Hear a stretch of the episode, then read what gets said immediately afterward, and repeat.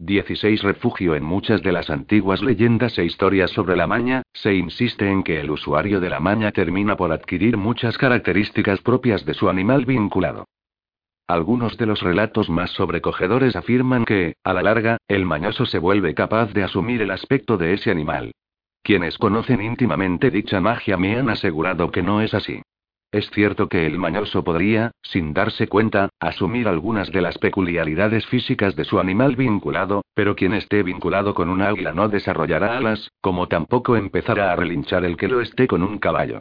A medida que transcurre el tiempo, aumenta la comprensión de la bestia vinculada por parte del mañoso, y cuanto más tiempo pasen unidos un hombre y un animal, mayor será la similitud de sus peculiaridades. Tan probable es que el animal vinculado asuma las peculiaridades y características del humano como que éste adopte las de la bestia, pero para que ocurra tal cosa es preciso un largo período de intenso contacto. Nick comulgaba con la idea de madrugar que tenía Burrich. Me despertó el ruido que hacían sus hombres mientras sacaban los caballos. Una ráfaga de viento frío se coló por la puerta abierta. A mi alrededor, en la oscuridad, los demás empezaban a revolverse. Una de las niñas lloraba por lo temprano que la habían despertado. Su madre la consolaba. Molly, pensé con inesperada añoranza. Consolando a mi hija, en alguna parte. ¿A qué te refieres? Mi pareja ha tenido un cachorro. Lejos. Preocupación inmediata. ¿Pero quién va a cazar para procurarles la carne? ¿No deberíamos regresar con ella? Corazón de la manada cuida de ella. Naturalmente. Tendría que haberlo sabido. Ese conoce el significado de manada, da igual que lo niegue. Entonces todo está en orden. Mientras me levantaba y recogía mis mantas, deseé poder aceptarlo con la misma despreocupación que él. Sabía que Burrich cuidaría de ellas. Era su naturaleza. Recordé todos los años que había pasado cuidando de mí mientras yo crecía. A menudo lo había odiado por aquel entonces. Ahora no se me ocurría nadie mejor para cuidar de Molly y de mi bebé. Salvo yo. Preferiría enormemente ser yo el que cuidara de ellas, aunque tuviera que mecer a la pequeña llorona en plena noche. Aunque lo que más deseaba en esos momentos era que la peregrina encontrara la manera de acallar a su hija. Estaba pagando por mi espionaje con la habilidad de la noche anterior con un tremendo dolor de cabeza. La comida parecía ser la respuesta, pues en cuanto la pequeña tuvo un trozo de pan con miel en la boca, se serenó. Fue un desayuno frugal el que compartimos, con el té como único alimento caliente. Me fijé en que Hervidera estaba como muy agarrotada y me apiadé de ella. Le alcancé una taza de té caliente alrededor de la que cerrar los dedos mientras enrollaba las mantas en su lugar. Nunca había visto unas manos tan retorcidas por el reumatismo. Parecían garras de ave. Un viejo amigo mío decía que a veces el escozor de las órtigas le aliviaba las manos cuando le dolían sugerí mientras anudaba su hato. Encuéntrame unas órtigas que crezcan bajo la nieve y las probaré, muchacho, repuso ella con socarronería, aunque unos instantes después me ofrecía una manzana seca de su pequeña reserva. La acepté agradecido. Cargué nuestros enseres en la carreta y enganché a la yegua mientras ella terminaba su té. Busqué a mi alrededor pero no vi ni rastro de ojos de noche. Estoy cazando, fue la respuesta. Ojalá estuviera contigo. Buena suerte. No teníamos que hablar lo menos posible, por si nos oye Regio. No contesté. Era una mañana fría y despejada, casi sorprendentemente radiante tras la nevada del día anterior. Hacía más frío que ayer. El viento procedente del río parecía traspasar directamente mi ropa, introduciendo sus dedos helados por mis puños y mi cuello. Ayudé a Hervidera a subir a la carreta y la arropé con una de sus mantas, añadida a todas sus prendas de vestir. Tu madre te educó bien, Tom dijo con genuina amabilidad. Su comentario me zairió sin proponérselo. Estornino y Nick se quedaron charlando hasta que todos los demás estuvimos listos para partir. Luego ella montó en su pony de las montañas y se situó junto a Nick en la cabeza de la procesión. Me dije que, de todos modos, era probable que Nika Sikar diera pie a mejores baladas que Traspie Hidalgo. Si lograba convencerla para que regresara con él al llegar a la frontera con las montañas, me facilitaría enormemente la vida. Volqué mi mente en mi tarea.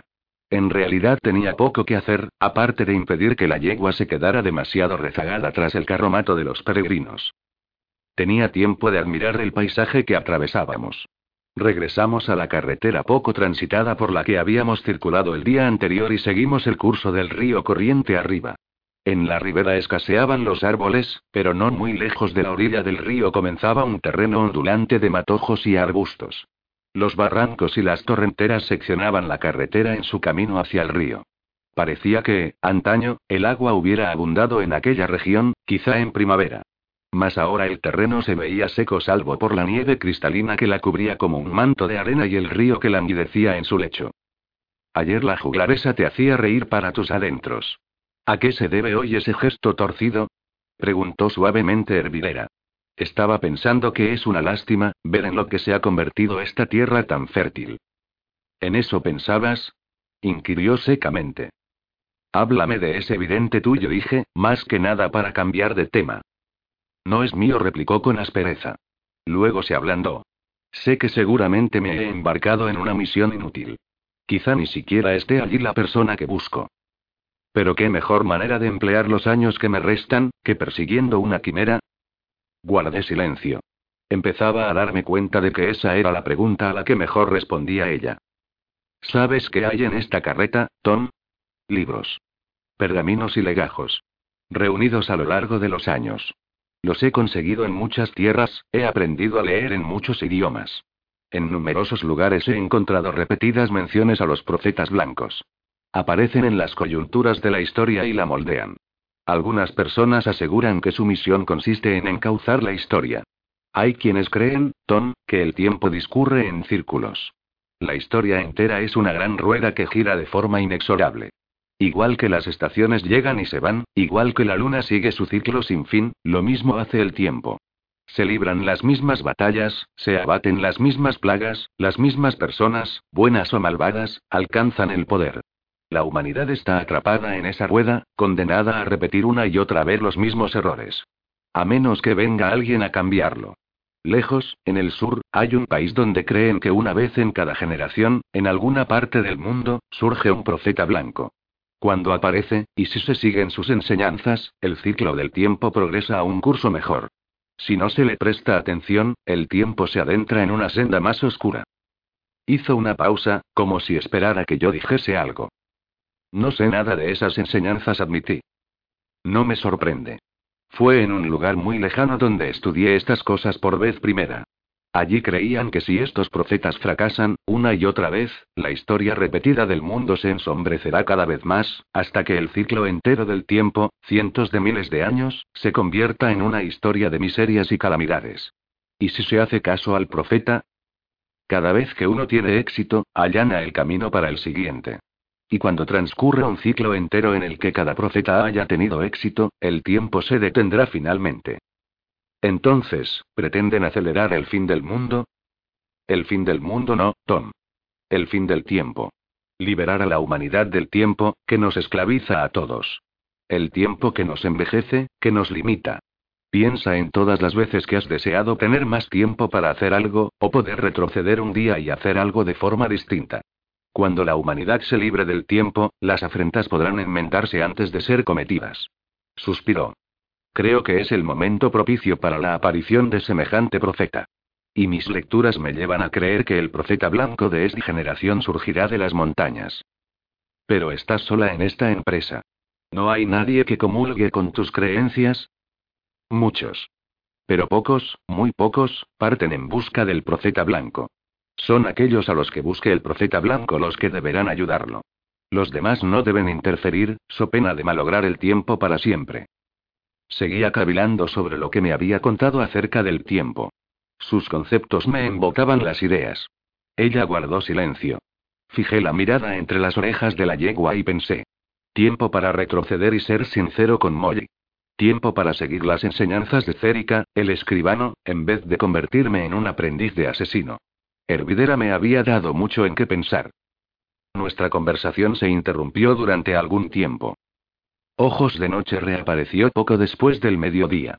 Salió trotando confiado de entre los árboles para situarse al lado de nuestra carreta. La yegua le dedicó varias miradas de desconfianza mientras intentaba conciliar su olor a lobo y su conducta de perro. Sondeé hacia ella y la tranquilicé. Hacía un rato que Ojos de Noche estaba a mi lado del vehículo cuando Hervidera reparó en su presencia. Se inclinó para mirar por encima de mí y volvió a acomodarse en su asiento. Hay un lobo al lado de nuestra carreta, observó. Es mi perro. Aunque tiene un poco de sangre de lobo en las venas, admití con indiferencia. Hervidera volvió a inclinarse sobre mí para echarle otro vistazo. Me miró de reojo. Volvió a enderezarse en su asiento. Así que ahora en Gama cuidan las ovejas con lobos. Asintió y no volvió a mencionarlo. Avanzamos a buen ritmo durante el resto del día. No vimos a nadie por el camino, y solo una pequeña cabaña coronada por un hilacho de humo en la distancia. El frío y el viento eran una constante, pero no una que se hiciera más fácil de ignorar a medida que transcurría el día.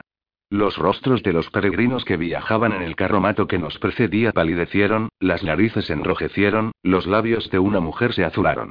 Estaban hacinados como sardinas en conserva, pero ni la estrechez de su contacto parecía servir de nada frente al frío. Moví los pies dentro de las botas para que no se me durmieran los dedos, y me pasé las riendas de una mano a otra mientras me turnaba para calentarme los dedos debajo del brazo. Me dolía el hombro, y el dolor recorría mi brazo hasta palpitar en mis dedos. Tenía los labios resecos pero no me atrevía a humedecerlos con la lengua por temor a que se me agrietaran. Pocas cosas son más deprimentes que enfrentarse a un frío constante. En cuanto a Hervidera, no me cabía duda de que para ella era una tortura.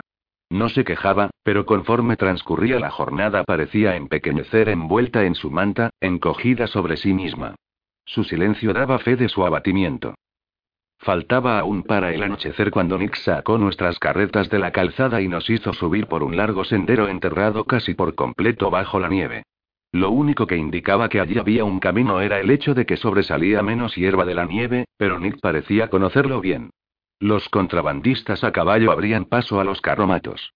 A la pequeña yegua de hervidera le seguía resultando difícil avanzar. Miré a nuestra espalda una vez para ver la mano del viento azotando nuestras huellas hasta dejarlas reducidas a poco más que una ondulación en el paisaje nevado.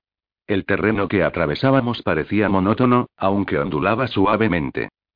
Al cabo coronamos la larga pendiente que habíamos subido y divisamos un racimo de edificios que resultaban invisibles desde la carretera.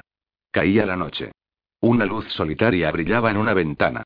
Mientras nos aproximábamos trabajosamente hacia ella, se encendieron más velas, y Ojos de Noche captó una traza de humo de leña en el viento. Nos esperaban. Las edificaciones no eran antiguas. Parecía más bien que hubieran terminado de construirse recientemente. Había un granero espacioso. Con carretas y todo, descendimos a su interior con los caballos, pues se había excavado la tierra de modo que el granero quedara semienterrado. Esta característica era lo que propiciaba que el lugar pasara desapercibido desde la carretera, y no dudaba de que esa era precisamente su intención.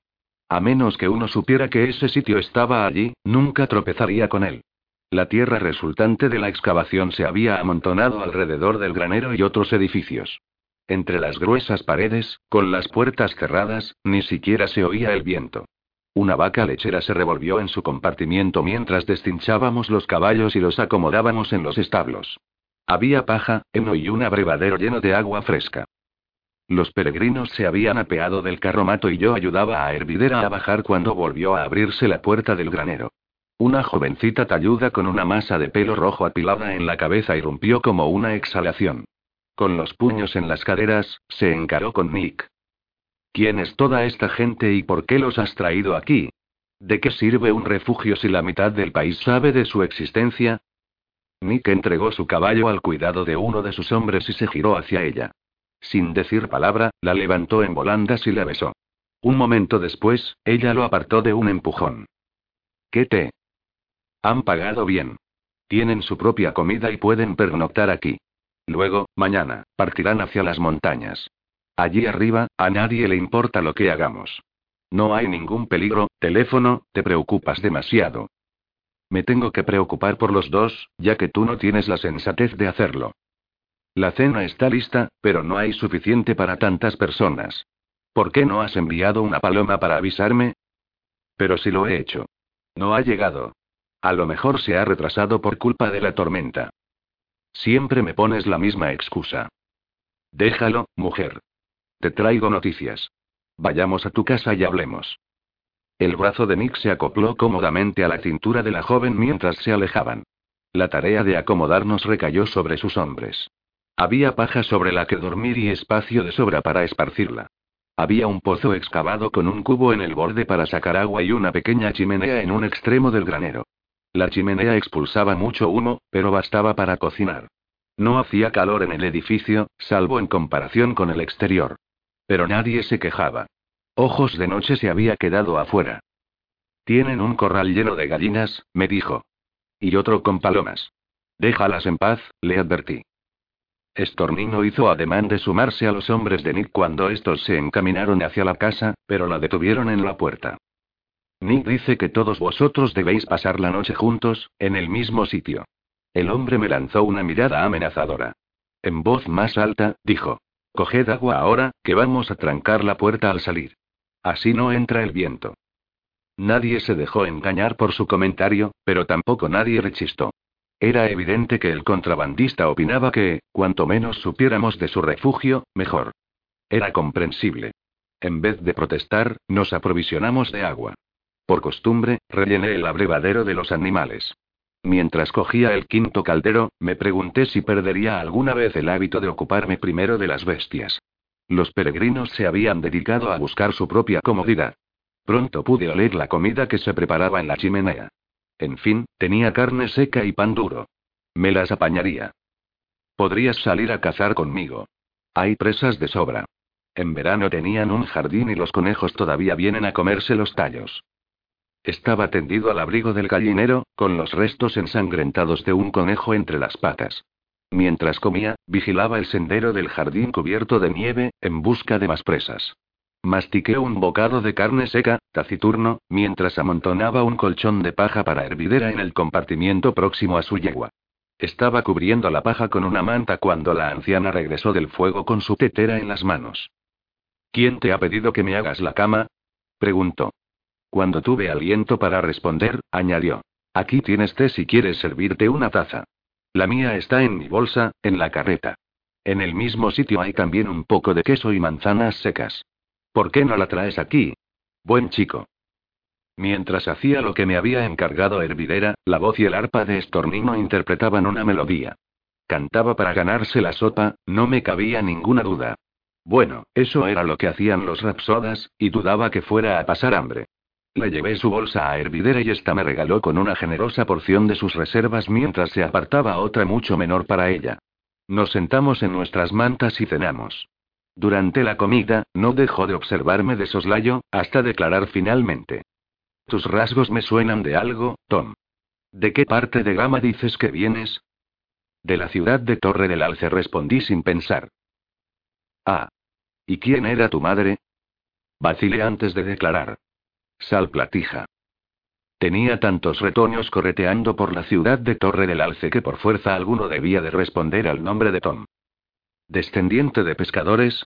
¿Cómo es que un hijo de pescadores ha terminado cuidando ovejas? Mi padre era pastor, improvisé. Entre los dos oficios, nos apañábamos. Ya lo veo. Y te enseñaron a comportarte cortésmente con las ancianas. Y tienes un tío en las montañas. Menuda familia. Le dio por recorrer mundo cuando era joven, y se asentó allí. La retaíla de embustes estaba empezando a provocarme sudores. Era evidente que también ella se daba cuenta de eso. ¿De qué parte de Gama dices que es tu familia? Pregunté de pronto. No lo he dicho, repuso con una sonrisilla. Estornino apareció de pronto en la puerta del compartimiento. Se acodó en las tablas y se acomodó. Nick me ha dicho que cruzaremos el río dentro de un par de días, dijo. Asentí, pero no dije nada. Rodeó el extremo del compartimiento y soltó su hato junto al mío con despreocupación. Luego se sentó apoyada en él, con el arpa en su regazo.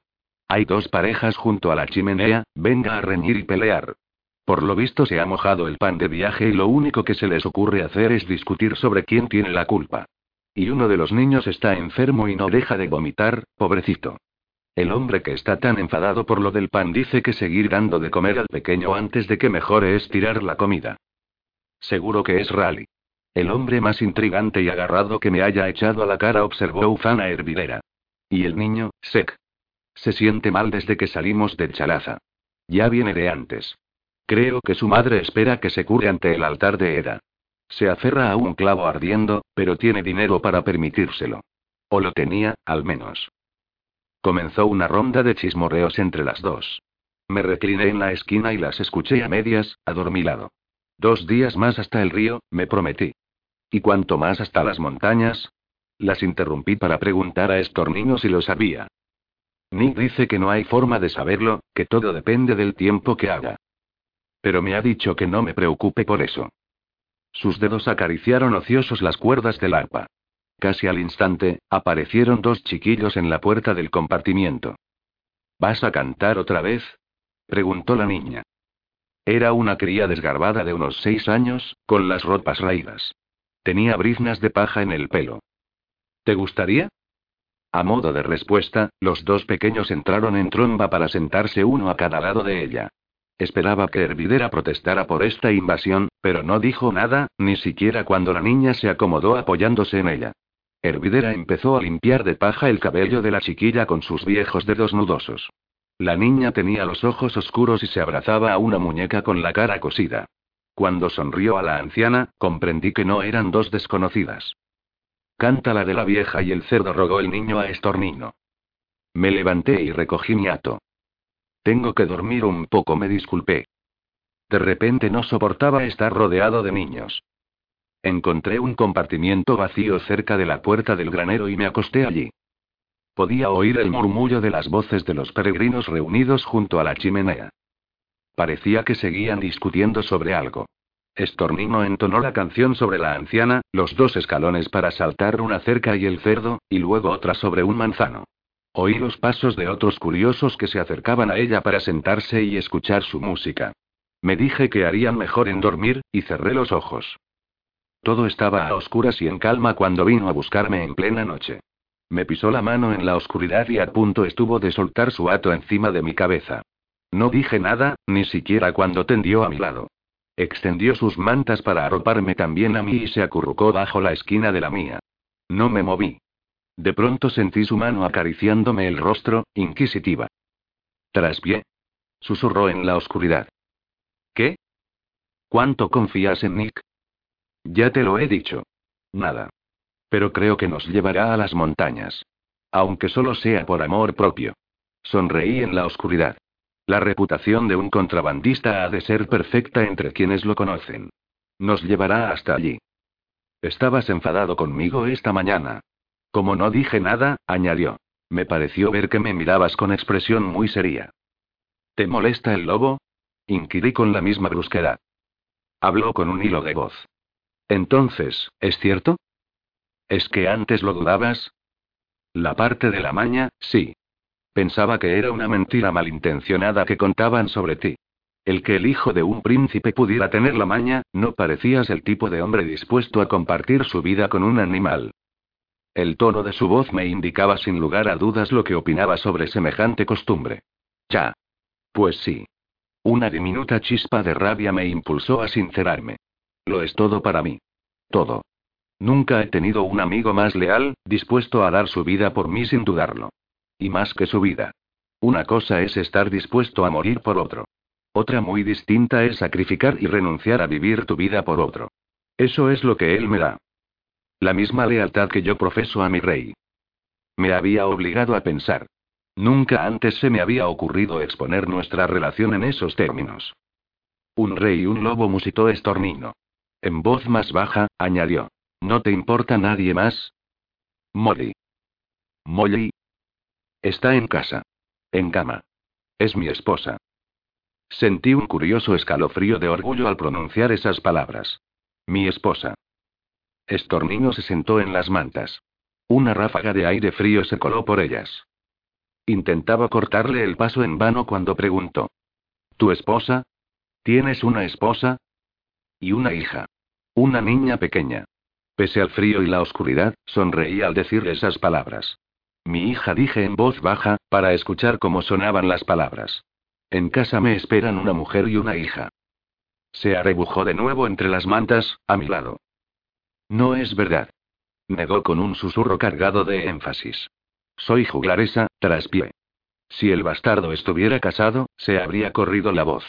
De hecho, se rumorea que estabas prometido con celeridad, la hija del duque Mazas.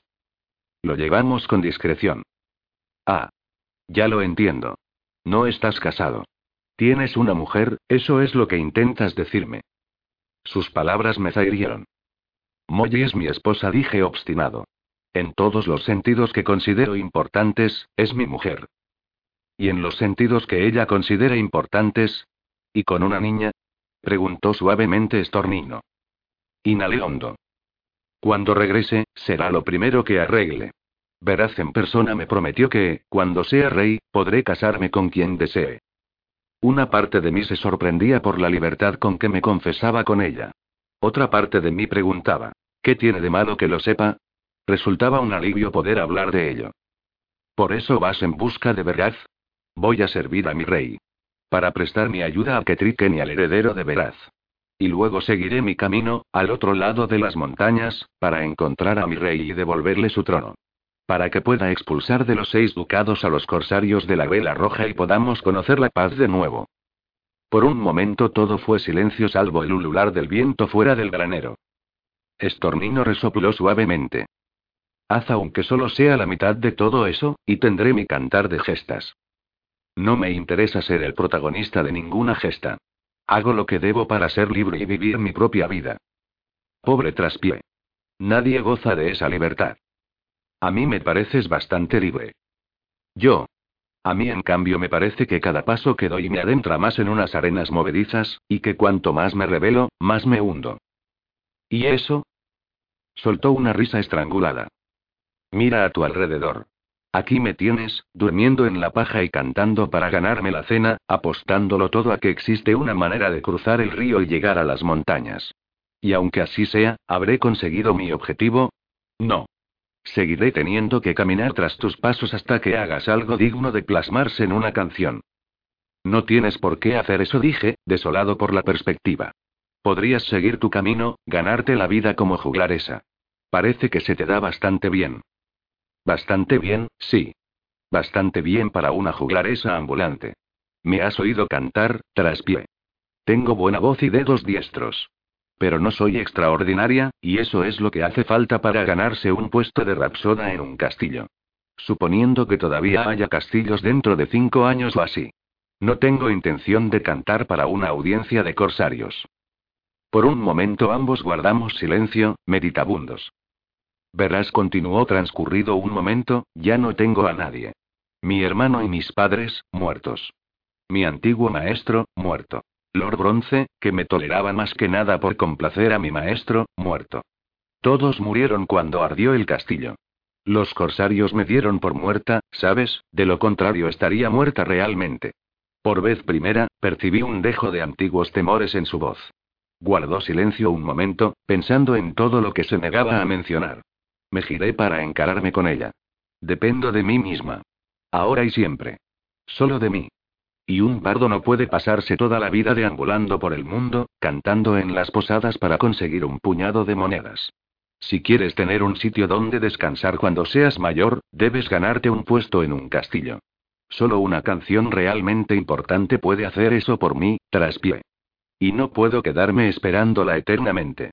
Su voz se suavizó, sentí su aliento cálido cuando añadió. Por eso voy a seguirte. Ocurren grandes cosas a tu paso. ¿Grandes cosas? Me burlé. Se arrimó a mí. Grandes cosas. La abdicación del trono por parte del príncipe Hidalgo. El triunfo frente a las velas rojas en la isla de los antílopes. ¿No fuiste tú el que salvó a la reina Ketriken de unos forjados cuando la atacaron una noche, justo antes de la cacería de la reina Vulpina? Ah, esa sí que es una canción que me gustaría componer. Por no hablar de la precipitación de los alborotos que adornaron la coronación del príncipe regio. Veamos. Resucitar de entre los muertos, atentar contra la vida de Regio dentro del mismísimo salón de puesto vado y escapar ileso. Matar a media decena de guardias reales sin ayuda y cargado de grilletes, tenía el presentimiento de que debía haberte seguido aquel día. Pero yo diría que tengo buenas probabilidades de presenciar algo digno de mención si no me separo de ti de ahora en adelante. Nunca había pensado en esos sucesos como en una lista de cosas que yo había causado.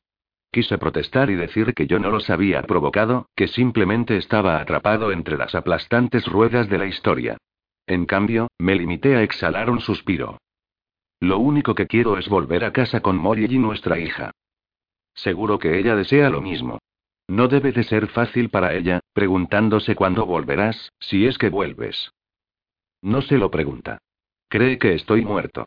Un momento después, Estornino dijo, vacilante. Traspié. Cree que estás muerto.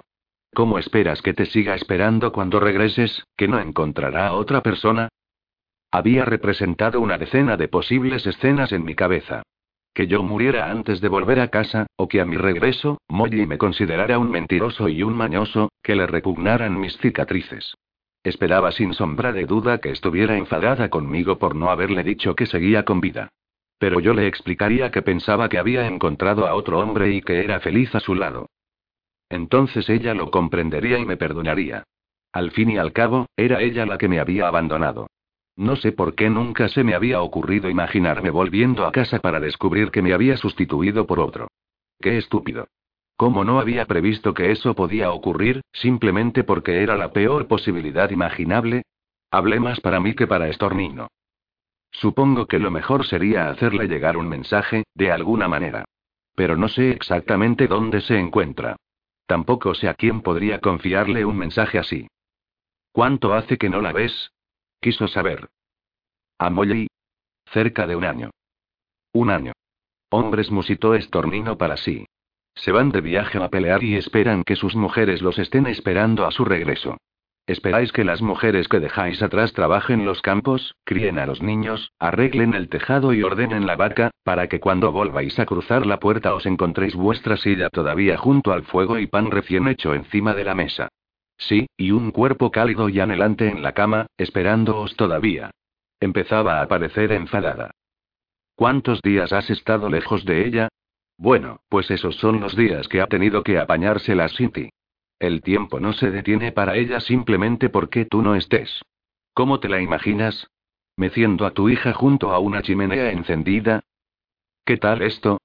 La niña está en casa, llorando desatendida en la cama, mientras ella soporta el viento y la lluvia en la calle, intentando cortar leña porque el fuego se apagó mientras daba uno y otro viaje hasta el molino para conseguir un poco de trigo molido. Descarté esa imagen. No. Burrich no permitiría que ocurriera algo así. En mi mente, la veo de muchas maneras. No todas son idílicas, me defendí. Y tampoco está completamente sola. Un amigo mío cuida de ella. Ah, un amigo con vino sarcástica estornino. Y no será por casualidad atractivo, vigoroso y lo bastante valiente como para robarle el corazón a cualquier mujer. Solté un bufido. No. Es mayor. Es testarudo y gruñón. Pero también es serio, prudente y digno de confianza. Siempre trata bien a las mujeres. Es educado y amable. Cuidará bien de ella y de la pequeña. Sonreí para mí, y supe que decía la verdad al añadir. Matará a cualquiera que suponga una amenaza para ellas. Serio, prudente y digno de confianza. ¿Trata bien a las mujeres? Estornino levantó la voz con fingido interés. ¿Sabes que los hombres así escasean? Dime quién es, que lo quiero para mí. Si es que tu Molly está dispuesta a separarse de él. Confieso que experimenté un momento de intranquilidad. Recordé el día en que Molly me había tomado el pelo, diciendo que yo era lo mejor que había salido de los establos después de Burrich. Cuando me mostré escéptico sobre lo acertado de su cumplido, me explicó que Burrich estaba bien considerado entre las mujeres, pese a todos sus silencios y su altanería. ¿Se habría fijado alguna vez en él? No. Era conmigo con quien había hecho el amor aquel día, abrazada a mí aunque no podíamos casarnos. No. Me quiere a mí. Solo a mí. No pretendía decirlo en voz alta. Algo en mi voz debió de tocar una libra sensible en la naturaleza de Estornino. Dejó de atormentarme. Ah. Bueno, en ese caso sigo pensando que deberías enviarle un mensaje.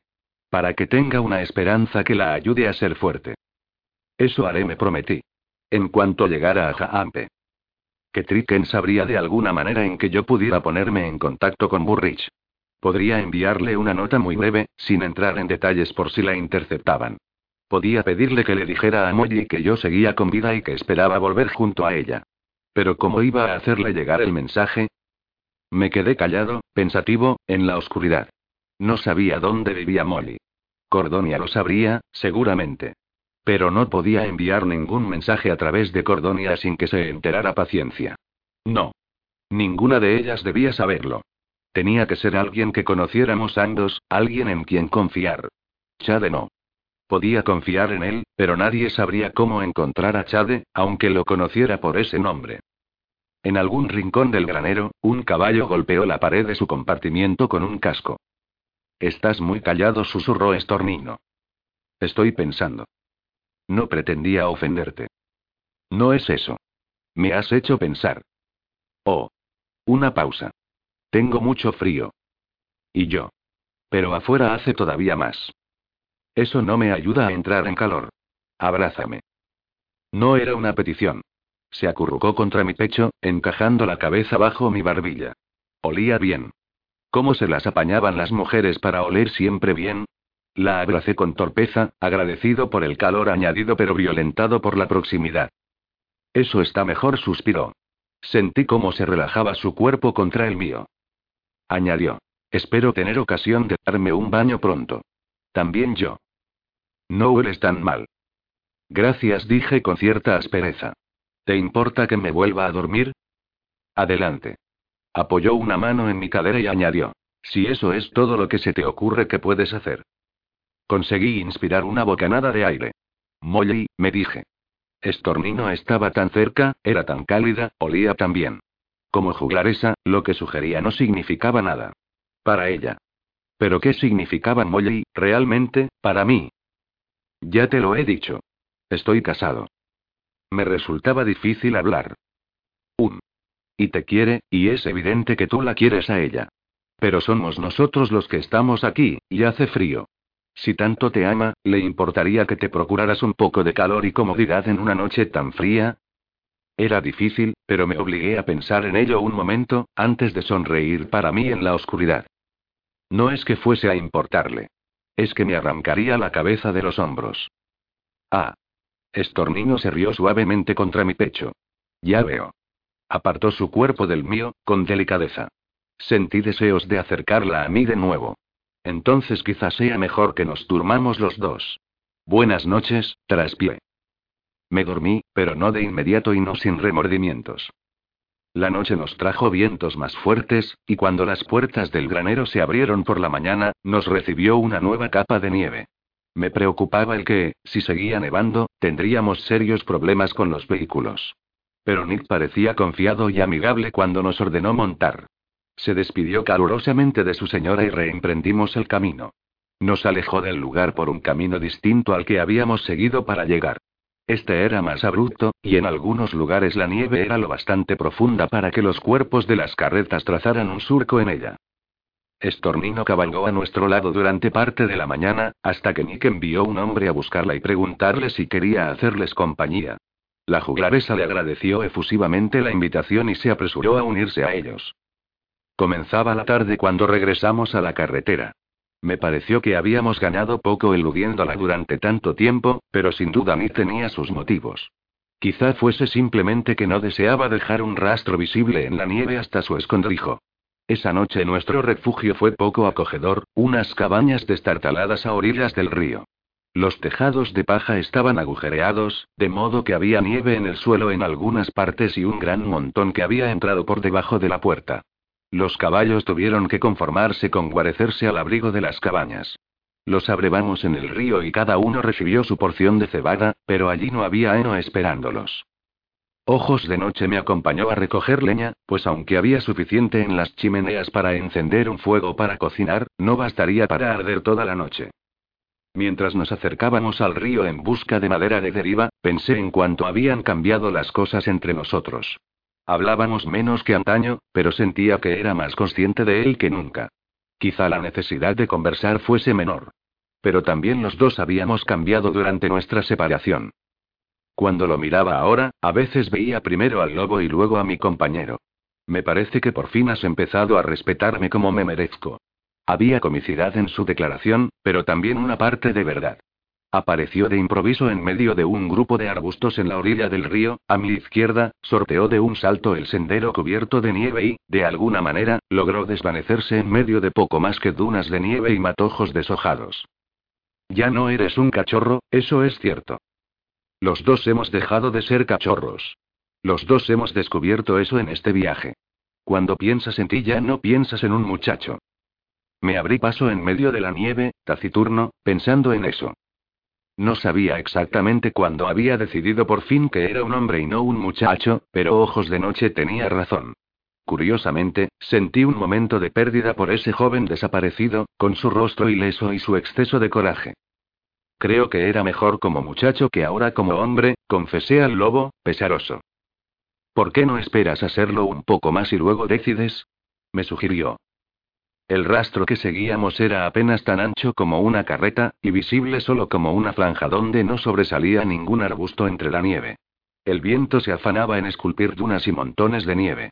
Caminaba en su contra, y su gélido beso no tardó en irritarme la frente y la nariz.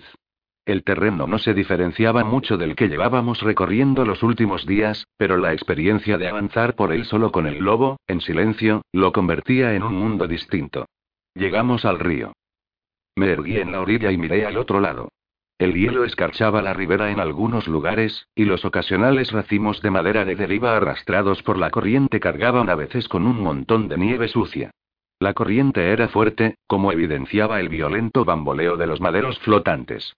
Intenté imaginármelo congelado por completo y no pude. Al otro lado de ese torrente precipitado había estribaciones pobladas de árboles perennes que lindaban con una llanura de robles y sauces que descendía hasta la misma orilla. Supuse que el agua había impedido que se propagara el fuego años atrás. Me pregunté si esta orilla del río habría estado alguna vez tan densamente poblada de árboles como la otra.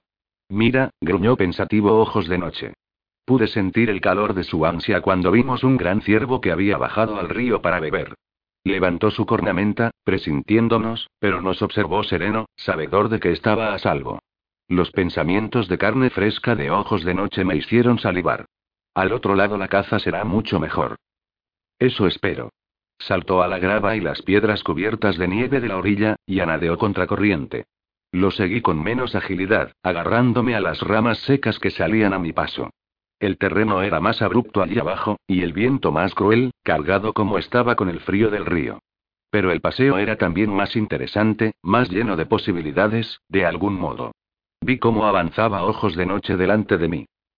Ahora se movía de forma distinta. Había perdido gran parte de su curiosidad de cachorro. La osamenta de ciervo que antaño se habría merecido un precavido olfateo no recibió ahora más que un tanteo fugaz para cerciorarse de que realmente eran simples huesos desnudos antes de seguir caminando. Revolvía a conciencia los cúmulos de madera de deriva para ver si podía haber alguna presa oculta debajo. Vigilaba asimismo las oquedades de la orilla, husmeando en busca del rastro de presas. Se abalanzó sobre un pequeño roedor de algún tipo que se había aventurado a salir de su guarida y lo devoró. Escarbó brevemente en la entrada de la madriguera, antes de meter el hocico para olfatear meticulosamente. Tras comprobar que no había más habitantes que desenterrar, reanudó el trote. Me descubrí contemplando el río mientras lo seguía. Se volvía más intimidante, no menos, cuanto más lo miraba. Su profundidad y la fuerza de su corriente quedaban atestiguadas por los inmensos troncos arrancados de raíz que oscilaban y giraban a merced de las aguas. Me pregunté si la ventisca habría sido peor río arriba, para arrancar tales gigantes, o si el río habría horadado lentamente sus cimientos hasta caer los árboles al agua. Ojos de noche continuó explorando por delante de mí. Dos veces más le vi saltar y clavar un roedor al suelo con sus dientes y garras. No estaba seguro de lo que eran. No parecían ratas exactamente, y el lustre de su pelaje parecía indicar que el hogar era su hábitat natural. No hace falta poner siempre nombre a la carne, observó irónico ojos de noche, y hube de darle la razón. Lanzó su presa por los aires y volvió a atraparla al vuelo. Zarandeó el cadáver con ferocidad y luego volvió a dejarla volar, brincando tras ella sobre sus cuartos traseros. Por un momento, la sencillez de su placer me resultó contagiosa. Tenía la satisfacción de una cacería fructuosa, carne con que llenarse el estómago y tiempo para dar cuenta de ella sin preocupaciones. Esta vez el cadáver voló por encima de mi cabeza, y salté para coger el cuerpo inerte y lanzarlo después más alto todavía. Ojos de noche saltó tras él, despegando las cuatro patas del suelo. Lo atrapó limpiamente y se agazapó, enseñándomelo, retándome a arrebatárselo. Solté mi brazada de leña y corrí tras él. Me evadió fácilmente y giró en redondo para encararme de nuevo, desafiándome, pasando corriendo junto a mí cuando hice ademán de abalanzarme sobre él. ¡Eh! Los dos interrumpimos nuestro juego de inmediato. Me levanté del suelo despacio. Era uno de los hombres de Nick, de pie en la orilla río arriba, observándonos. Empuñaba un arco. Recoge algo de leña y vuelve enseguida, me ordenó.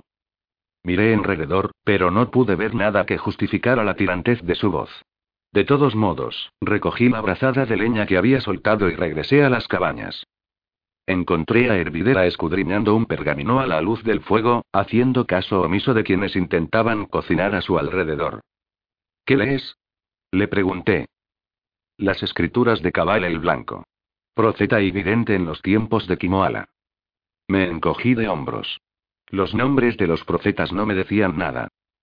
Gracias a sus consejos, se redactó un tratado que puso fin a cien años de guerra. Permitió que tres pueblos distintos se convirtieran en uno solo. Se extendió el conocimiento. Muchos tipos de alimentos que antes solo crecían en los valles del sur de Kimoala se volvieron de uso común. El jengibre, por ejemplo. Y los copos de Kim. ¿Un hombre consiguió eso? Un hombre. O dos, a lo mejor, si contamos al general que persuadió para que conquistara sin destruir. Mira, aquí habla de él. Un catalizador era Darales para su época, alguien capaz de cambiar los sentimientos y la vida de los demás. Llegó, no para ser un héroe, sino para despertar al héroe que llevaban dentro los demás. Llegó, no para cumplir profecías, sino para abrir puertas a nuevos futuros. Esa es la tarea de todo catalizador más arriba. Escribe que en cada uno de nosotros reside el potencial de ser un catalizador llegado el momento. ¿Qué opinas de eso, Tom? Prefiero ser pastor, respondí, sin faltar a la verdad. Catalizador precisamente no era una palabra que me cayera demasiado bien. Esa noche dormí con ojos de noche tendido a mi lado. Hervidera roncaba suavemente no muy lejos de mí, mientras los peregrinos se arracimaban al otro lado de la cabaña. Estornino había decidido dormir en la otra cabaña con Nick y algunos de sus hombres. Durante algún tiempo, el sonido de su arpa y su voz me llegaba ocasionalmente transportado por las ráfagas de viento. Cerré los ojos e intenté soñar con Molly. En vez de eso vi una aldea incendiada en gama mientras los corsarios de la vela roja se alejaban de ella. Me uní a un joven mientras zarpaba en la oscuridad para estrellar su arenera contra el costado de un buque corsario. Lanzó una lámpara encendida a la cubierta de la nave y luego un cubo de aceite de pescado, como el que utilizaba la gente humilde para alimentar sus linternas. La vela prendió cuando el muchacho se apartaba del buque en llamas. A su espalda, los alaridos y las maldiciones de los hombres se alzaban junto con el fuego. Viajé con él esa noche, y sentí la amargura de su triunfo. No le quedaba nada, ni familia, ni hogar, pero había derramado la sangre de quienes habían derramado la suya. Comprendía perfectamente que en su semblante se mezclaran el llanto y la sonrisa. 17. La otra orilla Los marginados siempre se han burlado de las gentes de los seis ducados, tildándonos de esclavos del suelo, campesinos dignos únicamente de escarbar en la tierra. Eda, la diosa madre de las cosechas abundantes y los grandes rebaños, es considerada por los marginados una deidad digna de personas complacientes y sin espíritu. Ellos solo adoran a él, el dios de los mares. No es una deidad a la que dar gracias por nada, sino por la que jurar. Las únicas bendiciones que envía a sus adoradores son tormentas y penalidades que los fortalecen. En este sentido juzgan mal a las gentes de los seis ducados. Consideran que la gente que trabaja en el campo y cuida de sus rebaños no tiene más espíritu que sus ovejas. Se abalanzaron sobre nosotros sembrando la muerte y la destrucción y confundieron nuestra preocupación por debilidad. Aquel invierno, los aldeanos de Gama y Osorno, de Garrón y Torote, los pescadores y los pastores, los ganaderos y los porquerizos, tomaron el relevo de la guerra que tan mal dirigían nuestros nobles enfrentados y nuestros dispersos ejércitos. Los habitantes de un país no pueden permanecer oprimidos eternamente. Antes bien, se alzarán en defensa propia, ya sea contra los invasores extranjeros o contra un dirigente injusto. Los demás rezongaban a la mañana siguiente a causa del frío y las prisas. Hablaban con añoranza de gachas calientes y pasteles recién salidos del horno. Había agua caliente, pero poco más con lo que llenarnos el estómago. Preparé un cazo de té para hervidera y luego llené mi taza de agua caliente. El dolor me hizo entornar los párpados mientras hurgaba en mi hato en busca de corteza feérica. Mi sueño con la habilidad de la noche anterior me había dejado enfermo y tembloroso. Con solo pensar en la comida se me revolvía el estómago. Hervidera dio un sorbo de té y me observó mientras yo empleaba mi cuchillo para rascar limaduras de un trozo de corteza que luego echaba en mi taza. Era difícil esperar a que hirviera el líquido. Su extrema amargura me inundó la boca, pero casi al instante sentí cómo remitía mi jaqueca. Hervidera extendió una mano agarrotada de repente para arrebatarme el pedazo de corteza de los dedos. Lo observó, lo olisqueó y exclamó. Corteza feérica. Me miró horrorizada. Es una hierba espantosa para que la utilice un jovencito como tú. Me calma los dolores de cabeza, le dije.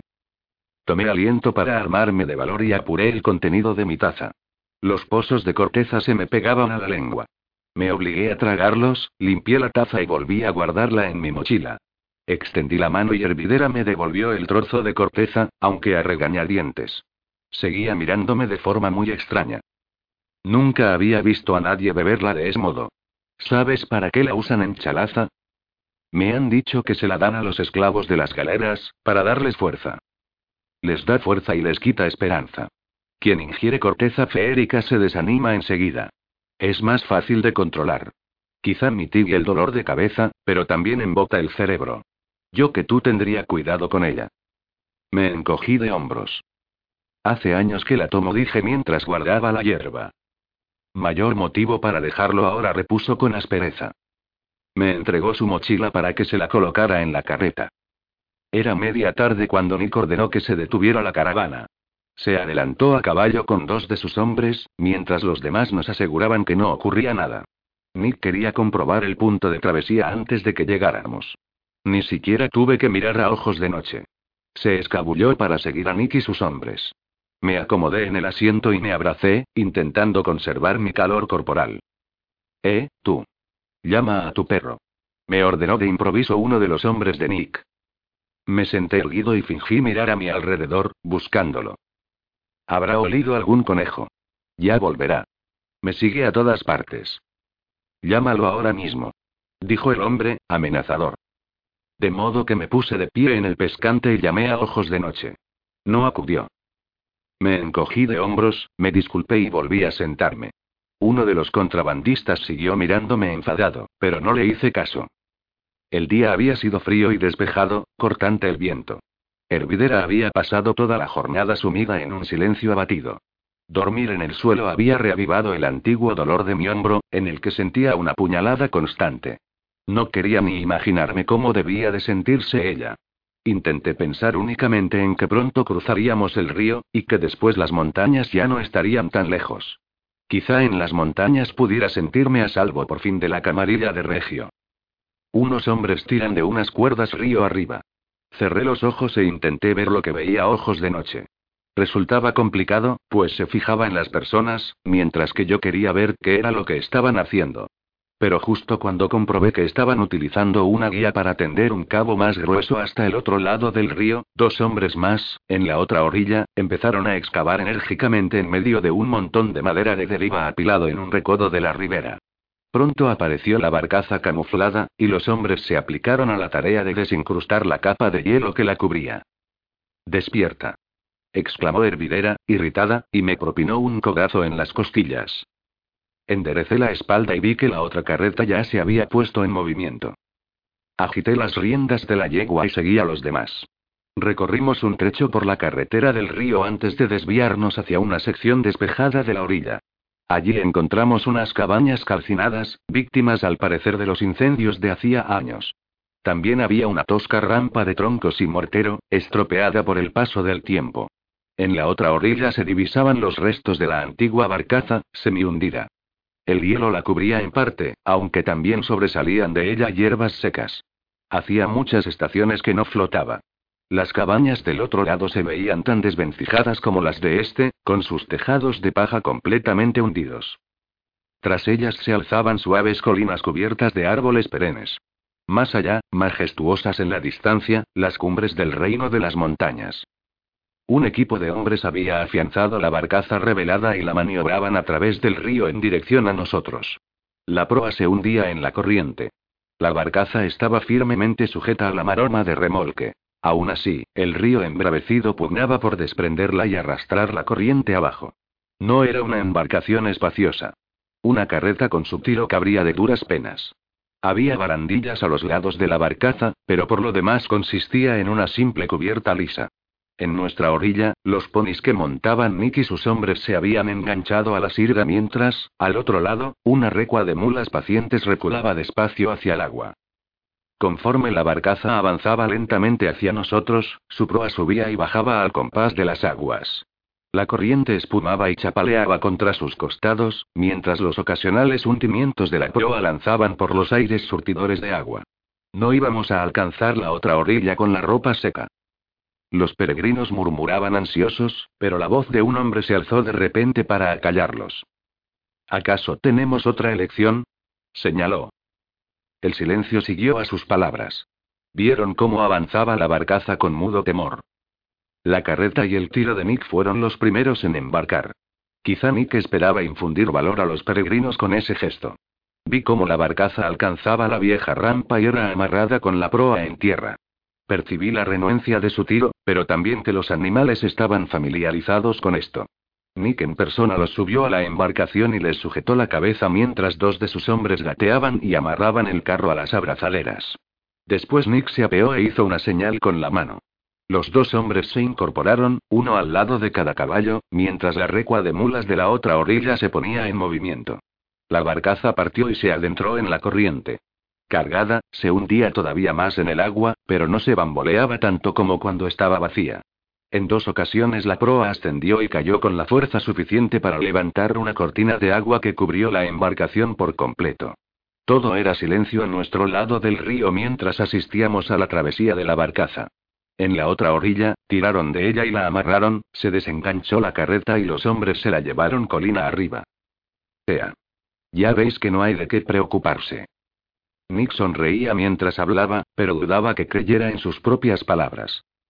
Un par de hombres viajaron a bordo de la barcaza en el trayecto. De vuelta. No parecía que estuvieran disfrutando de la travesía. Se agarraban con fuerza a las barandillas y torcían el gesto cada vez que el agua les salpicaba la cara. Los dos estaban empapados cuando alcanzaron nuestra orilla y desembarcaron. Uno de ellos llamó a Nick aparte y empezó a departir con él con gesto airado, aunque al final le dio una palmada en el hombro y se rió sonoramente como si se tratara de una simple broma. Extendió la mano y le entregaron una bolsita. La sopesó con gesto de aprobación antes de colgársela del cinturón. Siempre cumplo mis promesas, recordó, antes de dirigirse hacia nosotros. Los peregrinos fueron los siguientes en cruzar el río. Algunos de ellos preferían viajar montados en el carromato, pero Nick les explicó pacientemente que, cuanto más pesada fuese la carga, más se hundiría la barcaza en el río. Los condujo a bordo de la embarcación y se aseguró de que todo el mundo tuviera un trozo de barandilla al que agarrarse. Vosotros también dijo, señalándonos a Hervidera y a mí. Iré en mi carreta, declaró la anciana, pero Nick meneó la cabeza. A tu yegua no le va a gustar esto. Si se desmanda, será mejor que no estés a bordo con ella. Hazme caso. Sé lo que me hago. Me miró de soslayo. Tom, ¿te importa cruzar con el animal? Parece que sabes dominarla. Asentí y concluyó. Ea, ya está, Tom se ocupará de tu yegua. Ahora, vamos allá. Hervidera frunció el ceño, pero hubo de admitir que las palabras de Nick tenían sentido. La ayudé a apearse y Estornino la cogió del brazo y la acompañó hasta la barcaza. Nick subió a bordo y dirigió unas breves palabras a los peregrinos, diciéndoles que se sujetaran con fuerza y no temieran. Tres de sus hombres embarcaron con ellos. Uno insistió en coger en brazos a la niña más pequeña. Sé lo que nos espera, dijo a la ansiosa madre. Me encargaré de que llegue al otro lado. Usted solo tiene que cuidar de sí misma. La niña empezó a llorar en ese momento y su llanto estridente se escuchó incluso por encima del ronco rumor de las aguas cuando la barcaza se adentró en el río. Nick los vio partir a mi lado. No les pasará nada, dijo, más para sí que para mí. Se volvió hacia mí con una sonrisa. Bueno, Tom, unos cuantos viajes más y ese pendiente tan bonito que llevas será mío. Asentí en silencio. Había dado mi palabra al cerrar el trato, pero no me hacía ninguna ilusión. Pese a sus palabras, Nick exhaló un suspiro de alivio cuando la barcaza llegó a la otra orilla. Los peregrinos, calados de agua hasta las cejas, desembarcaron mientras los contrabandistas amarraban la embarcación. Vi cómo Estornino ayudaba a bajar a Hervidera, y luego algunos de los hombres de Nick las condujeron orilla arriba hasta el refugio que proporcionaban unos árboles. Después la barcaza regresó hasta nosotros, con otros dos hombres a bordo. El carromato vacío de los peregrinos fue el siguiente, junto a un par de ponis. Los caballos de los peregrinos no estaban contentos con la idea de subir a la barcaza. Hizo falta vendarles los ojos y que tiraran tres hombres de ellos para persuadirlos. Una vez a bordo y amarrados, los caballos siguieron debatiéndose cuanto podían, piafando y sacudiendo la cabeza. Los vi cruzar. Al otro lado, no hizo falta animarlos a desembarcar, cosa que hicieron rápidamente. Un hombre cogió sus riendas y el carromato ascendió la colina y se perdió de vista. Los dos contrabandistas que cruzaron de regreso sufrieron la peor travesía de todas. Se encontraban en medio del río cuando apareció un tronco inmenso flotando en dirección a la barcaza. Sus raíces parecían manos monstruosas que se agitaban a merced de la feroz corriente. Nick reunió nuestros ponis y todos corrimos a ayudarles a tirar de la cuerda, pero aún así el tronco chocó de refilón contra la embarcación. Los hombres a bordo gritaron cuando el impacto los zarandeó aferrados a la barandilla. Uno estuvo a punto de caer por la borda, pero consiguió agarrarse de nuevo con todas sus fuerzas. Los dos desembarcaron maldiciendo y lanzándonos miradas furibundas, como si sospecharan que el accidente había sido intencionado. Nick aseguró la barcaza y comprobó los cabos que la sujetaban a la cuerda de arrastre. El impacto había soltado una de las barandillas. Meneó la cabeza pesaroso y advirtió a sus hombres sobre ello mientras subían a bordo la última carreta. Su travesía no fue más accidentada que cualquiera de las anteriores. La observé con trepidación, sabedor de que yo era el siguiente. ¿Te apetece darte un chapuzón, ojos de noche? Merecerá la pena si hay buena caza al otro lado, respondió, aunque pude apreciar que compartía mi nerviosismo. Procuré calmarme, y también a la yegua de hervidera, mientras los contrabandistas amarraban la barcaza a la pasarela. Hablé en tono conciliador al animal mientras la conducía, haciendo todo lo posible por asegurarle que todo iba a salir bien. Pareció aceptarlo y subió tranquilamente a las estropeadas tablas de la cubierta. Mientras la apaciguaba, le explicaba cada una de mis acciones. No se movió mientras la ataba a la argolla de la cubierta. Dos de los hombres de Nick aseguraron la carreta. Ojos de noche subió de un salto y luego se agazapó, con las uñas clavadas en la madera. No le gustaba la avidez con que tiraba el río de la embarcación. La verdad sea dicha, a mí tampoco. Avanzó hasta situarse a mi lado, con las patas abiertas. Cruzad con Tommy la carreta, dijo Nick a los hombres empapados que ya habían realizado un viaje. Mis muchachos y yo llevaremos nuestros ponis en el último viaje. No os acerquéis mucho a la yegua, por si se pone a repartir coces. Subieron a bordo con recelo, observando a ojos de noche casi con la misma desconfianza con que vigilaban a la yegua. Se arracimaron detrás de la carreta y se quedaron allí. Ojos de noche y yo nos colocamos en la proa. Allí esperaba estar lo bastante lejos del alcance de los cascos de la yegua. En el último momento, Nick declaró. Me parece que voy a dar este viaje con vosotros. Puso en marcha la barcaza con una sonrisa y un gesto de despedida para sus hombres. La recua de mulas de la otra orilla del río echó a caminar y, con un trompicón, nos adentramos en el río. Ver una cosa nunca es lo mismo que hacerla. Contuve el aliento cuando me bañó la primera rociada de agua. De pronto éramos un juguete en manos de un niño impredecible. El río atronaba a nuestro alrededor, zarandeando la barcaza y rugiendo de frustración por no poder atraparnos. El furioso caudal era ensordecedor. La barcaza se hundió de pronto y hube de agarrarme a la barandilla mientras una ola inundaba la cubierta y tiraba de mis tobillos. La segunda vez que el agua saltó desde la proa y nos caló a todos, la yegua relinchó. Me solté de la barandilla, con la intención de sujetar sus arneses. Dos de los contrabandistas tuvieron la misma idea. Avanzaban lentamente, agarrados a la carreta. Les indiqué que se apartaran y me giré hacia el animal. Nunca sabré qué se proponía el hombre. Quizá golpearme con la empuñadura de su cuchillo. Atisbé el movimiento por el rabillo del ojo y me volví para encararme con él en el preciso instante que la barcaza corcoveaba de nuevo. Erró el golpe y trastabilló hasta chocar con la yegua. El animal, que ya estaba nervioso, sucumbió a un frenesí de coces. Levantó la cabeza precipitadamente, estrellándola contra mí. Casi había recuperado el equilibrio cuando el hombre intentó agredirme de nuevo. Detrás de la carreta, Nick peleaba con otro hombre. Vociferaba airado sobre su palabra y su honor. Esquivé la acometida de mi atacante cuando una ola superaba la proa. La fuerza del agua me empujó hacia el centro de la embarcación.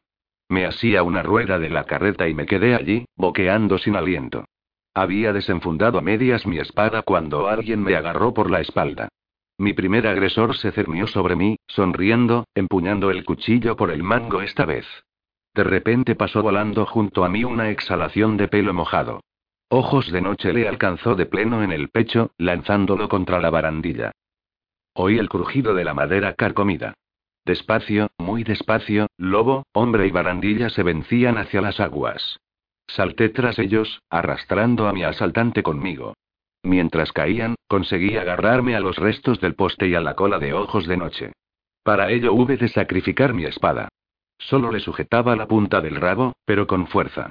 El lobo levantó la cabeza, arañó enloquecido el filo de la barcaza. Comenzó a subir de nuevo. En ese momento una gota cayó sobre mi hombro. El dolor sordo que habitaba en él explotó. La siguiente patada me alcanzó en la sien. Vi cómo se abrían mis dedos, vi cómo se alejaba ojos de noche, cómo lo atrapaba el río y se lo llevaba. Hermano. exclamé. El río se tragó mis palabras, y la siguiente ola que se adueñó de la cubierta me llenó de agua la nariz y la boca. Cuando pasó, intenté incorporarme a cuatro patas.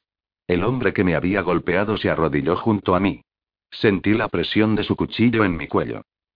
Quédate donde estás y no te muevas, me sugirió amenazador. Se giró y gritó a Nick. Voy a hacerlo a mi manera.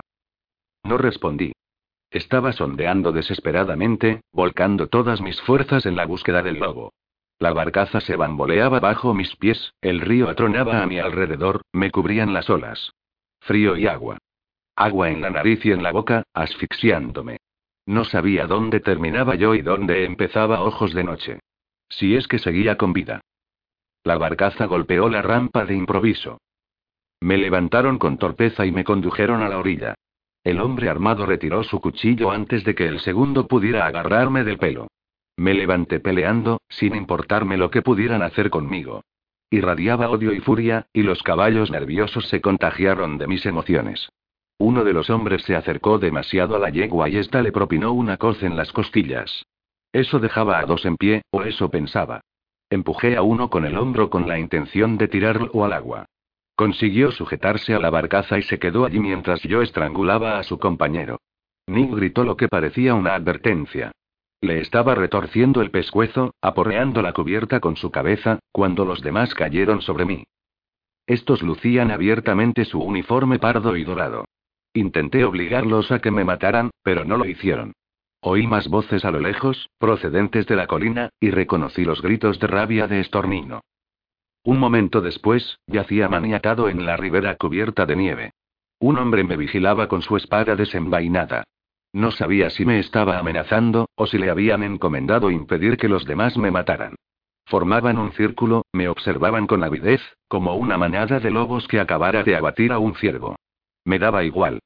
Enloquecido, sondeé, sin importarme nada de lo que pudieran hacer conmigo. Sentí que, en alguna parte, Ojos de Noche luchaba por su vida. Mi percepción de él disminuía mientras dedicaba todas sus energías a la simple tarea de sobrevivir. De pronto Nick se desplomó a mi lado. Tenía un ojo hinchado y, cuando sonrió, vi que tenía los dientes manchados de sangre. Bueno, Tom, aquí estamos, al otro lado del río. Te dije que te traería aquí, y aquí estamos. Ahora el pendiente me pertenece, como acordamos. Mi guardia le dio una patada en las costillas. Silencio grunó. Esto no es lo que acordamos, insistió Nick cuando recuperó el aliento. Los miró a todos, intentando elegir un interlocutor. Tenía un trato con vuestro capitán. Le dije que le entregaría a este hombre y, a cambio, él me ofreció oro y paso libre. Para mí y para los demás. El sargento se rió con sorna. Bueno, no sería la primera vez que el capitán Mark hace un trato con un contrabandista. Curioso. Ninguno de ellos nos ha reportado nunca beneficios, ¿en, muchachos?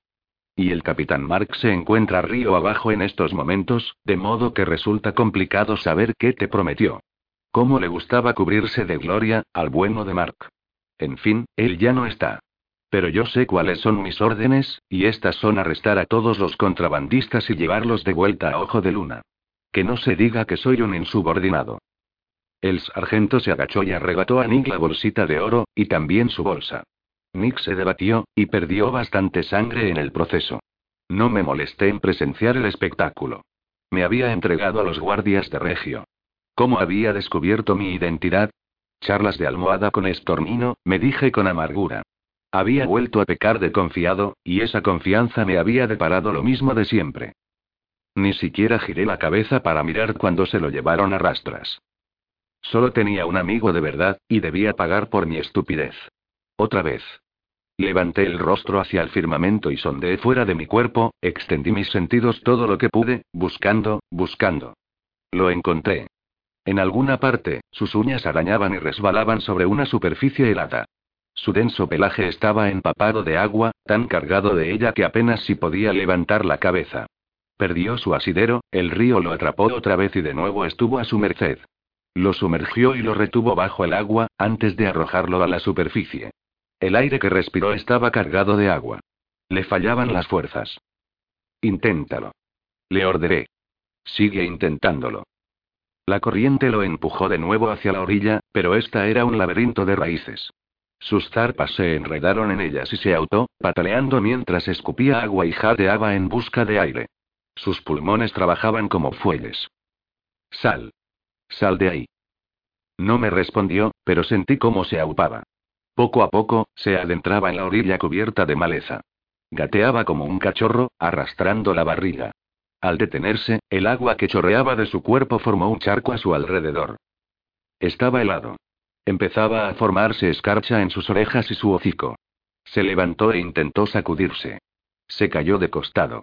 Volvió a ponerse en pie, vacilante, y se alejó unos cuantos pasos más de la orilla. Volvió a sacudirse, proyectando agua en todas direcciones. El gesto lo aligeró y le dejó el pelo encrespado. Agachó la cabeza y vomitó un chorro de agua de río. Busca un refugio. Acurrúcate y entra en calor, le dije. No pensaba con claridad. La chispa que era ojos de noche se había apagado casi por completo. Estornudó violentamente varias veces, miró a su alrededor.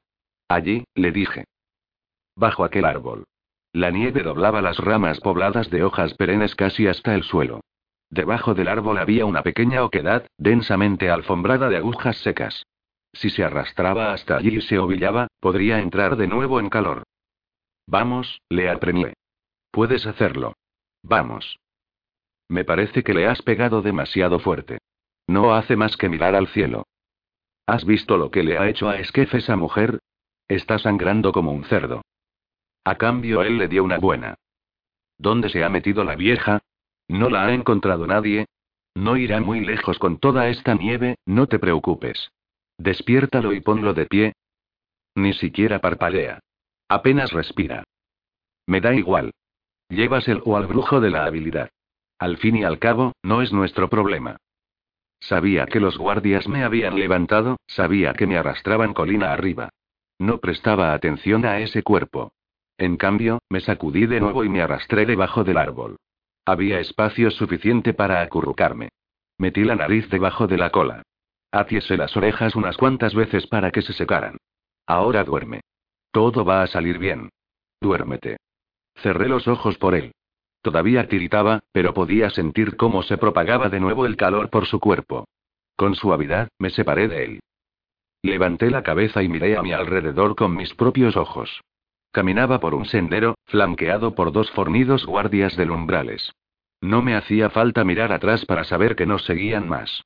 Delante de nosotros vi las carretas de Nick, aparcadas al abrigo de los árboles. Vi a sus hombres sentados en el suelo con las manos atadas a la espalda. Los peregrinos, todavía empapados de agua, se arracimaban alrededor de una fogata, rodeados a su vez por varios guardias. No vi a Estornino ni a Hervidera. Una mujer abrazaba con fuerza a su hijo y lloraba escandalosamente sobre su hombro. Parecía que el pequeño nos movía. Un hombre cruzó la mirada conmigo, se giró y escupió al suelo. Es por culpa del bastardo mañoso que hemos acabado así. Le oí decir a voz en grito. Es una ofensa a Eda. Ha mancillado nuestro peregrinaje. Me condujeron hasta una tienda confortable levantada al abrigo de unos grandes árboles. Crucé los faldones de lona de la entrada de un empujón y caí de rodillas sobre una gruesa alfombra de lana que cubría el suelo entarimado. Uno de los guardias me agarró del pelo con fuerza mientras el sargento anunciaba. Aquí está, señor. El lobo mató al capitán Mark, pero lo hemos capturado. Un agradable calor emanaba de un gran brasero encendido. El interior de la tienda era el lugar más cálido que veía en días.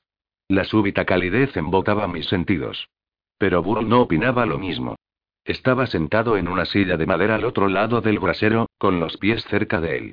Se cubría con un manto, con una capucha y con pieles, como si no hubiera nada más entre la fría noche y él. Siempre había sido un hombre corpulento. Ahora era obeso, además. Se había rizado el cabello imitando el estilo de Regio. En sus ojos oscuros brillaba la contrariedad. ¿Por qué no estás muerto?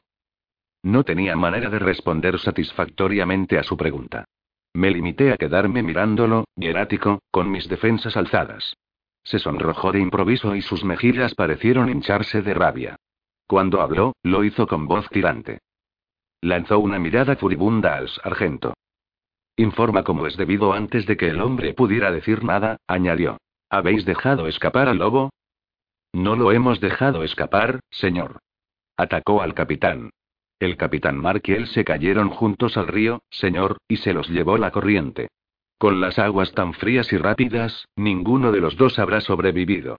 Pero he enviado unos cuantos hombres río abajo para que registren la orilla en busca del cadáver del capitán. También quiero el cuerpo del lobo, si está en la orilla. Asegúrate de comunicárselo a tus hombres. Sí, señor. ¿Has prendido al contrabandista, Anik? ¿O también se ha escapado? El sarcasmo de Burle era como un mazazo. No, señor. Tenemos al contrabandista y a sus hombres.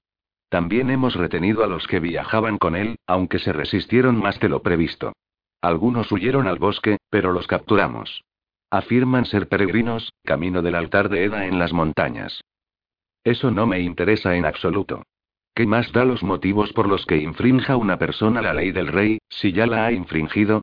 ¿Habéis recuperado el oro con que pagó el capitán al contrabandista?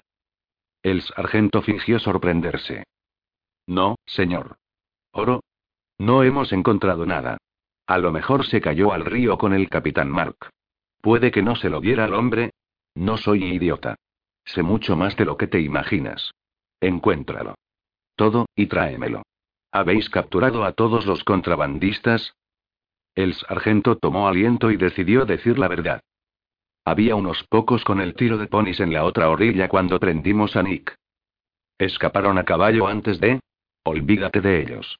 ¿Dónde está la cómplice del bastardo? El sargento permaneció inexpresivo, como si no conociera el significado de la palabra. ¿No habéis capturado a la juglaresa? ¿A Estornino? preguntó Burro de nuevo. El sargento parecía incómodo. Perdió a los estribos, señor. Cuando los hombres reducían al bastardo en la rampa. Se revolvió contra el hombre que la sujetaba y le rompió la nariz. Tardamos un momento en contenerla. ¿Está viva? El tono de voz empleado por Burl no dejaba lugar a dudas sobre la opinión que le merecía su incompetencia. El sargento se ruborizó. Sí, señor. Pero. Burl lo silenció con una mirada. Si tu capitán siguiera con vida, desearía estar muerto en este momento. No tienes ni idea de cómo se debe presentar un informe, ni de cómo mantener el control de una situación. Tendría que haberse presentado alguien de inmediato ante mí para informarme de estos hechos nada más producirse. No debió permitirse que la juglaresa presenciara lo ocurrido, tendría que haber sido confinada de inmediato. Y solo a un imbécil se le ocurriría reducir a un hombre a bordo de una barcaza en medio de una corriente tan fuerte cuando lo único que tenía que hacer era esperar a llegar a la orilla. Allí habría tenido una decena de espadas a su disposición. En cuanto al soborno del contrabandista, lo quiero de vuelta, si no queréis quedar suspendidos de paga hasta compensar el valor de la pérdida. No soy idiota. Miró a todos los presentes con rabia. Esto ha sido un fiasco. No pienso tolerarlo. Frunció fuertemente los labios. Cuando habló de nuevo, lo hizo escupiendo las palabras. Marchaos. Todos. Sí, señor. Señor. ¿El prisionero? Que se quede. Deja dos hombres en la puerta, con las espadas desenvainadas. Pero quiero hablar a solas con él. El sargento hizo una reverencia y salió corriendo de la tienda. Sus hombres se apresuraron a seguirlo. Miré a los ojos a Burl. Tenía las manos firmemente atadas a la espalda, pero nadie me retenía ya de rodillas. Me puse de pie y me erguí frente a él. Burl me sostuvo la mirada sin inmutarse. Cuando habló, lo hizo con voz queda. Eso hizo que sus palabras sonaran más amenazadoras. Te repito lo que le he dicho al sargento. No soy idiota. Sin duda ya tienes un plan para escapar. Seguramente incluye mi muerte. Yo también tengo un plan, e incluye mi supervivencia. Te lo voy a contar. Es un plan muy sencillo, bastardo. Siempre he preferido la simplicidad. Consiste en lo siguiente. Si me das algún problema, ordenaré que te maten. Como sin duda ya habrás deducido, el rey regio te quiere vivo. A ser posible. No creas que eso impedirá que ordene tu muerte si te conviertes en una molestia. Por si estás pensando en tu habilidad, te diré que mi mente está bien protegida. Si sospecho siquiera que intentas utilizarla contra mí, me diré tu habilidad contra las espadas de mi guardia. En cuanto a tu maña, en fin, parece que ese problema también se ha resuelto. Pero si se materializara tu lobo, tampoco él sería rival para el acero. No dije nada. ¿Te ha quedado claro? Asentí. Eso está bien. Ahora. Si no me das ningún problema, se te dispensará un trato justo. Igual que a los demás. Si muestras cualquier signo de rebeldía, ellos compartirán tu castigo. ¿También eso te ha quedado claro? Me miró a los ojos, exigiendo una respuesta. Igualé la suavidad de su tono. ¿Crees que me importaría que derramaras la sangre de Nick, ahora que sé que me ha delatado? Sonrió. Se me encogió el estómago, pues esa sonrisa había pertenecido una vez a un simpático aprendiz de carpintero. A un burro muy distinto del que lucía ahora su piel. Eres artero, bastardo, lo eres desde que te conozco. Pero compartes la debilidad de tu padre y el usurpador. Piensas que la vida de cualquiera de esos campesinos vale lo mismo que la tuya. Dame el menor quebradero de cabeza y lo pagarán todos ellos, hasta la última gota de su sangre. ¿Entendido? Incluso Nick. Tenía razón. No quería que los peregrinos pagaran por mi rebeldía. En voz baja, pregunté. ¿Y si colaboro? ¿Qué será de ellos, entonces? Mi exceso de preocupación le hizo menear la cabeza. Tres años de servidumbre. Si fuese menos magnánimo, le cortaría una mano a cada uno de ellos, pues han desobedecido directamente las órdenes del rey intentando cruzar la frontera y merecen ser castigados por traidores. Diez años para los contrabandistas. Sabía que pocos de esos contrabandistas sobrevivirían a la pena. ¿Y la juglaresa? No sé por qué contestó a mi pregunta, pero lo hizo. La juglaresa tendrá que morir. Eso ya lo sabes. Sabía quién eras, puesto que Will la interrogó en el lago azul. Decidió ayudarte, cuando podría haber servido a su rey. Es una traidora. Sus palabras encendieron la chispa de mi temperamento. Al ayudarme, sirve al verdadero rey. Y cuando regrese veraz, sentirás su ira. No habrá nadie que te proteja, ni a ti ni al resto de tu falsa camarilla. Por un momento, Burro se limitó a observarme. Recuperé el control de mí mismo. Me había comportado como un chiquillo, amenazando a otro con el castigo de su hermano mayor. Mis palabras eran inútiles, más que inútiles. Guardias. Bull no gritó.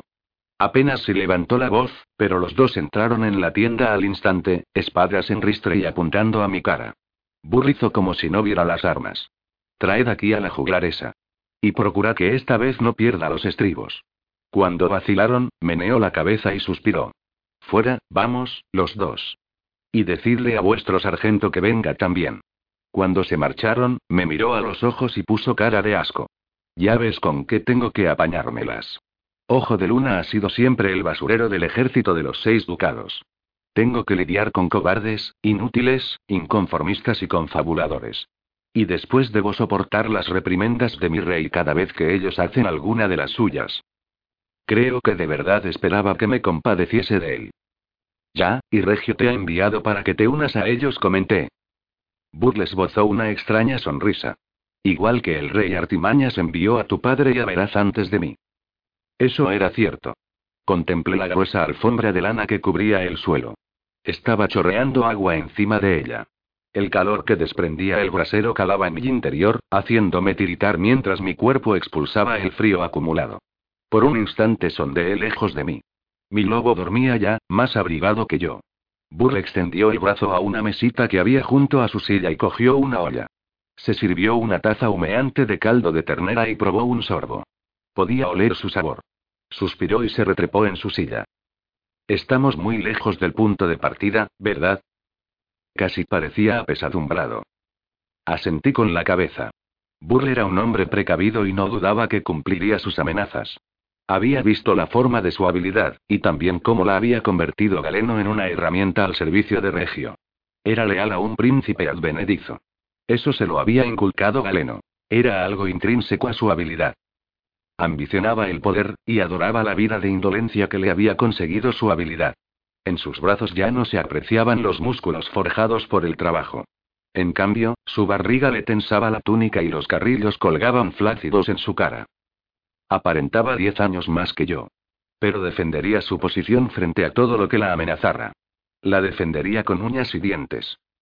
El sargento fue el primero en llegar a la tienda, pero sus hombres entraron con estornino poco después. La juglaresa caminaba flanqueada por ellos y entró en la tienda con dignidad, pese a tener el rostro magullado y un labio partido. Emanaba de ella una calma helada cuando se irguió ante Burl y le negó el saludo. Quizá fuese yo el único que percibía la furia que contenía. No mostraba el menor indicio de temor. Cuando se situó a mi lado, Burl levantó la cabeza para observarnos a ambos. La señaló con un dedo. Juglaresa. ¿Eres consciente de que este hombre es Traspie Hidalgo, el bastardo mañoso? Estornino no dijo nada.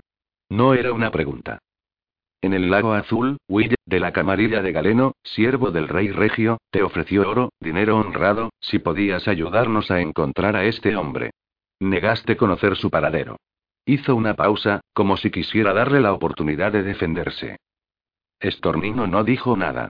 Sin embargo, te hemos descubierto viajando de nuevo en su compañía. Inhaló hondo. Y ahora él afirma que tú, al servirle, sirves a Veraz el usurpador. Y me amenaza con la cólera de Veraz. Dime. Antes de que actúe en consecuencia, ¿estás de acuerdo con esto? ¿O se equivoca al hablar en tu nombre? Los dos sabíamos que estaba dándole una oportunidad. Esperaba que tuviera la sensatez de aprovecharla. Vi cómo Estornino tragaba saliva. No me miró. Cuando habló, lo hizo en voz baja y controlada. No necesito que nadie hable por mí, mi señor. Tampoco soy la sierva de nadie. No sirvo a traspié Hidalgo. Hizo una pausa y sentí una oleada de alivio. Cogió aliento y continuó. Pero si Veraz Batídico vive, entonces él es el legítimo rey de los seis ducados.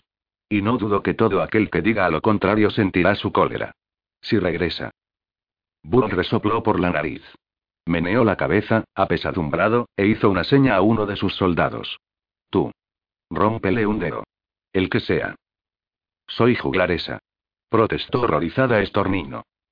Lo miró fijamente, con incredulidad. Todos lo hicimos. No sería la primera vez que un rapsoda era ejecutado por traidor. Matar a un bardo era una cosa. Mutilarlo era otra muy diferente. ¿No me has oído? preguntó burla al hombre cuando éste vaciló. Señor, es juglaresa. El hombre parecía desolado. Trae mala suerte hacer daño a un juglar. Burla apartó la vista de él para clavarla en su sargento.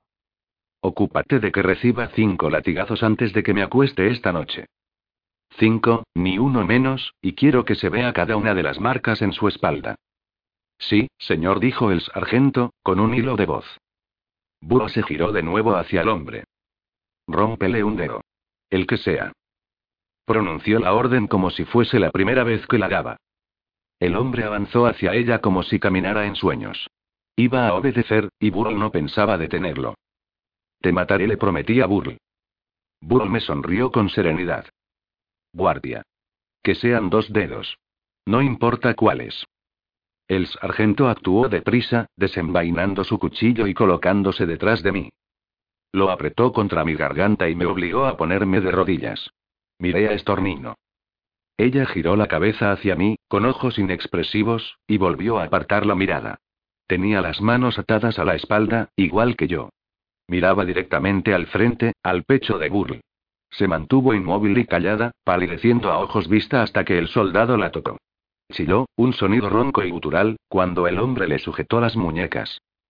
Luego gritó, pero su alarido no logró silenciar los dos chasquidos que produjeron sus dedos cuando el guardia se los dobló con fuerza hacia atrás. Enséñamelo, ordenó Burl. Como si estuviera enfadado con Estornino por tener que haberla lastimado, el hombre la empujó de bruces al suelo. Se quedó tendida sobre la piel de oveja, a los pies de Burl.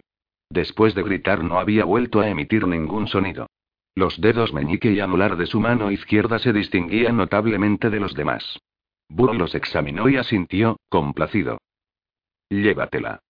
Que la tengan bien vigilada. Luego preséntate ante tu sargento.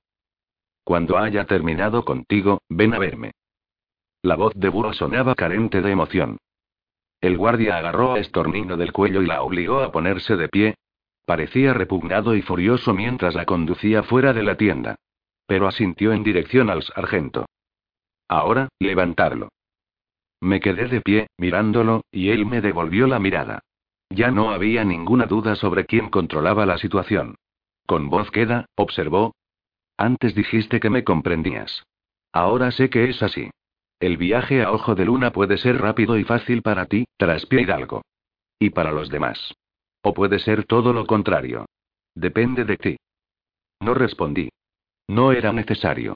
Burr hizo una seña al otro soldado. Me llevó de la tienda de Burr a otra. La ocupaban otros cuatro soldados. Me dieron pan, carne y una taza de agua. Me comporté dócilmente cuando me ató las manos delante de mí para que pudiera comer. Después, me indicó una manta que había en un rincón y me eché en ella como un perro obediente. Volvieron a atarme las manos a la espalda, y también los pies. Mantuvieron el brasero encendido durante toda la noche, y siempre había al menos dos guardias vigilándome. Me daba igual. Les volví la espalda y me giré hacia la pared de la tienda. Cerré los ojos, no para dormir, sino para ir con mi lobo. Ya casi se le había secado el pelaje, pero todavía dormía agotado. El frío y el vapuleo del río le estaban pasando factura. Me consolé con lo poco que me quedaba ojos de noche estaba vivo, y dormía. Me pregunté a qué lado del río.